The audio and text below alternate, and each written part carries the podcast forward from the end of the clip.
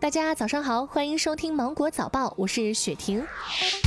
为答谢全国人民的真情关爱，从八月八号开始，湖北将举办“与爱同行，会游湖北”的活动。湖北近四百家 A 级旅游景区对全国游客免门票开放，活动将一直持续到今年年底，其中包括十一黄金周在内。最近，清凉口罩在各电商平台热卖。记者测评了四款清凉口罩，结果显示防护全部不合格，其中两款根本不含熔喷布，过滤率最低仅百分之零点零零六。业内人士表示，清凉口罩只是营销手段，厂家在其中加入了薄荷涂层或者薄荷爆珠，请不要再一味的追求清凉效果啦。最近，上海大学的盲盒通知书火了。据报道，今年的通知书以红色为主基调，采用开启式设计，内容不仅包括有明信片和专属的 U 盘，更有新生纪念版校徽盲盒。盲盒共有九个颜色，分为三大色系主题，分别是上大专属 VI 设计的蓝白灰，代表上大特色文化的红蓝绿和象征上大不同美景的黄红粉。网友表示，拆盲盒太带感了。近日，在南京某港区汽车仓库，警民联手抓到了一个胆大的偷车贼陈某。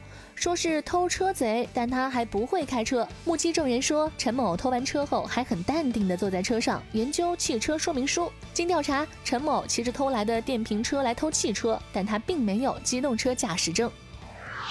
近日，八零后农村小伙玩泥巴走红，被网友亲切地称为“泥巴哥”。泥巴哥朱富军从小跟着奶奶学习泥塑，后因一次意外将作品发布到网上，瞬间走红。乡间常见的泥巴，在他的巧手中化身为了拖拉机、飞机、房屋等精美的泥塑作品。他用泥巴翻拍了《亮剑》《头文字 D》等，引起轰动。作为国家非物质文化遗产泥姑姑的传承人，他表示希望通过制作泥塑，把当地的民俗文化发扬光大。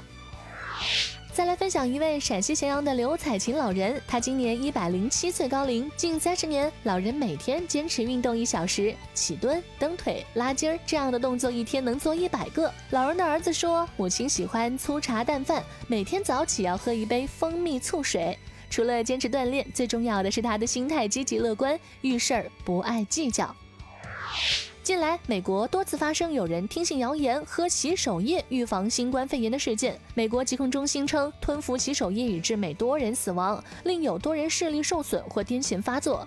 该机构警告，一些洗手液中含有甲醇，具有毒性，可能致全身毒性反应、失明和死亡。好了。今天的新闻就到这里，我是精英九五电台的雪婷，祝你度过美好的一天，拜拜。